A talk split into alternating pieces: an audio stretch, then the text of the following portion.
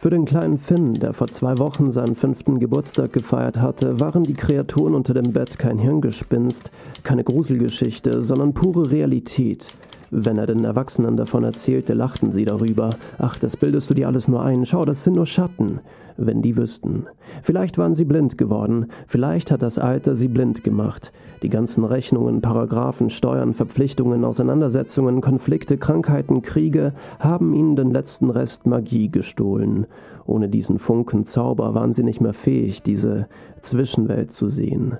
In diesem Augenblick wünschte sich aber auch Finn, für sie blind zu sein, denn unter seinem Bett war einer der Eingänge in diese Welt. Aus diesem quetschte sich schon wieder das fieseste aller Monster hindurch. Die Erwachsenen kannten es gut, aber in ihrer Vorstellung war es nur eine Geschichte. Die Rede ist vom Sockenmonster, dieses gottverdammte 200 Kilogramm schwere Wollknäuel, das sich in der Nacht in unser Zimmer schleicht, um genüsslich an unseren Socken zu knabbern.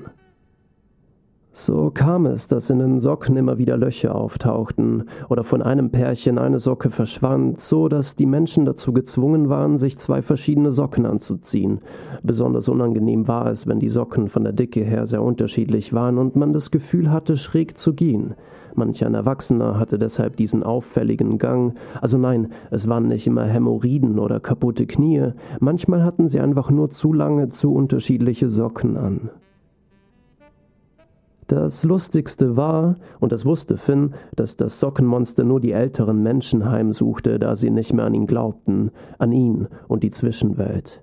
An diesem besagten Abend sah Finn das Monster wieder aus dem Eingang unter dem Bett kriechen. Finn zog sich die Decke über den Kopf und kauerte sich zusammen. Er spürte, wie das dicke Wollknäuel damit zu kämpfen hatte, sich durch den Eingang zu quetschen. Die letzten Nächte hatte es wohl wieder einige Socken verspeist. Es war Winter, und somit waren die Socken etwas wolliger als sonst. Dieses Mal aber geschah etwas Unerwartetes.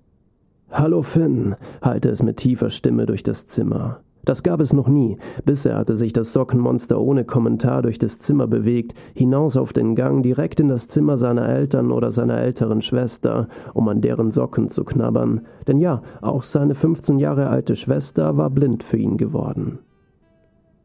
Finn, wie lange willst du dich noch vor mir verstecken? Ich weiß, dass du da unter der Decke liegst.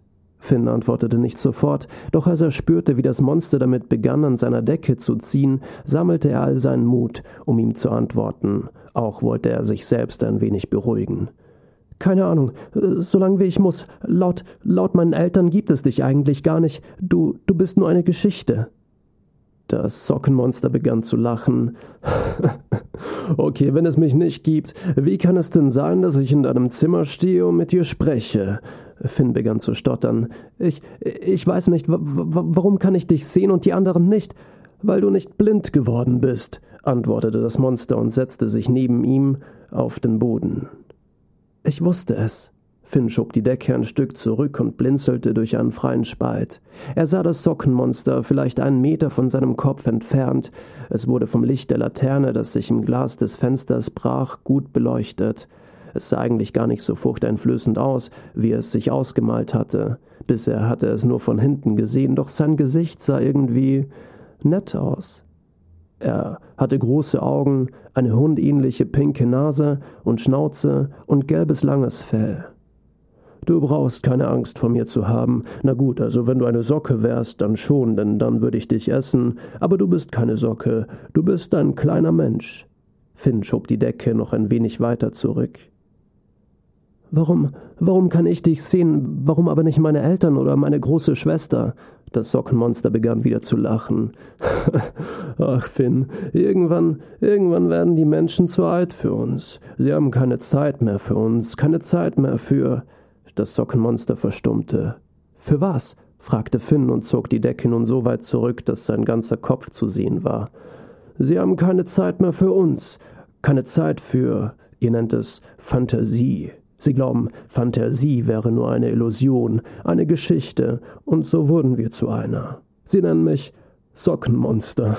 Er begann wieder zu lachen, Sockenmonster, ach du grüne Neuner, sie sind so einfallslos geworden. Ach Finn, schau, dass du nie so wirst wie sie. Was, was meinst du damit? Ich verstehe das alles nicht. Schau, Finn, du bist seit fünf Jahren auf diesem Planeten. Das ist nicht gerade lang, aber umso länger du hier bist, umso mehr passt du dich deinem Umfeld an. Als die Welt, die von den Menschen erschaffene Welt, damit begann, sich schneller und schneller zu drehen, äh, die Menschen damit begannen, sich unnötige Probleme, Konflikte und Dramen zu schaffen, hatten sie keine Zeit mehr für uns. Sockenmonster, äh, wie einfallslos. Das, das ist also gar nicht dein echter Name? Nein, mein Name in menschlicher Sprache auszusprechen ist beinahe unmöglich. Aber warte, ich versuche es. Das Sockenmonster richtete sich auf, holte tief Luft und eigentlich heiße ich Bratz, Brütz, Barabaru.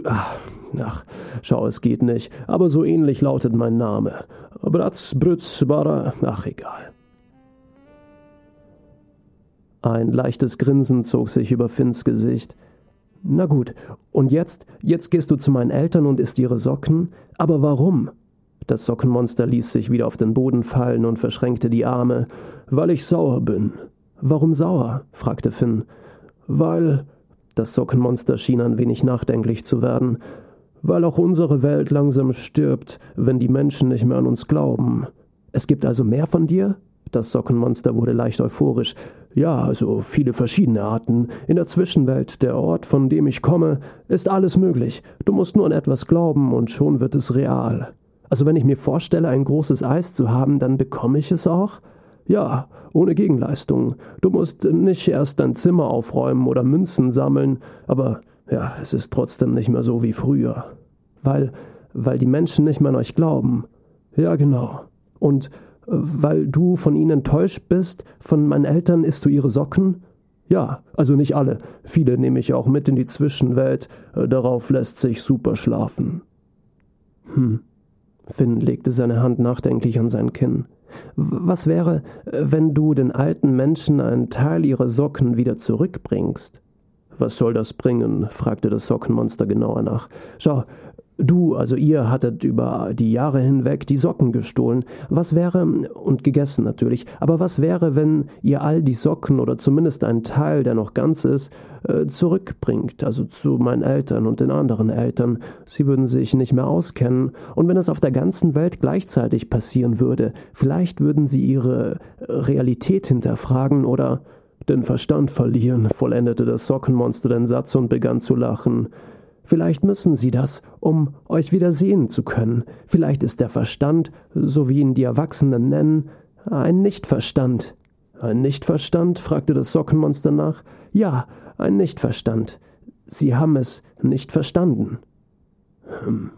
Na, irgendwie macht es schon Sinn, antwortete das Sockenmonster und richtete sich wieder auf. Na gut, Finn. Weißt du was? Ich bring all die Socken, die ich übrig habe, also jene, die ich noch nicht gegessen habe, zurück in die Kleiderkästen mit meinen anderen Freunden und dann schauen wir mal, was passiert. Das hört sich doch super an, antwortete Finn und legte sich wieder ins Bett. Es war nun wirklich an der Zeit, sich schlafen zu legen. Er sah dem Sockenmonster noch hinterher, wie es unter seinem Bett verschwand, sich durch den Eingang in die Zwischenwelt zurückquetschte, bis er in einen tiefen Schlaf fiel. Am nächsten Morgen wurde er wie in den Jahren zuvor von seiner Mutter aus dem Schlaf geweckt. Guten Morgen, guten Morgen, guten Morgen, Sonnenschein. Sie öffnete das Fenster einen Spalt und ließ der Sonne Eintritt gewähren. Sie wollte ihm einen, gerade einen Kuss auf die Stirn geben, dem kleinen Finn, als sie vom Gang aus einen lauten Schrei hörte. Ihr Mann, Finns Vater, hatte seinen Kleiderschrank geöffnet, als ihm aus dem Nichts heraus Tausende von Socken entgegensprangen. Zusammen waren sie eine sanfte, wollige Welle, die ihn behutsam auf die andere Seite des Zimmers schob. Wie kann das sein? Wie, wie kann aus einem so kleinen Kleiderkasten derart viele Socken kommen? Das, das ist unmöglich. In den nächsten Stunden und Tagen kamen Meldungen aus der ganzen Welt von Erwachsenen, die dasselbe erlebten. Es gab Talkshow-Runden, Dokumentationen, wissenschaftliche Studien, doch die Erwachsenen drehten sich mit ihren Fragen im Kreis. Doch eines Morgens als all die Erwachsenen ihren, wie sie es nannten, Verstand verloren hatten, konnten sie sie wieder sehen, die Zwischenwelt. Das Sockenmonster, das ab diesem Zeitpunkt nie wieder Socken essen musste. Finn hatte recht.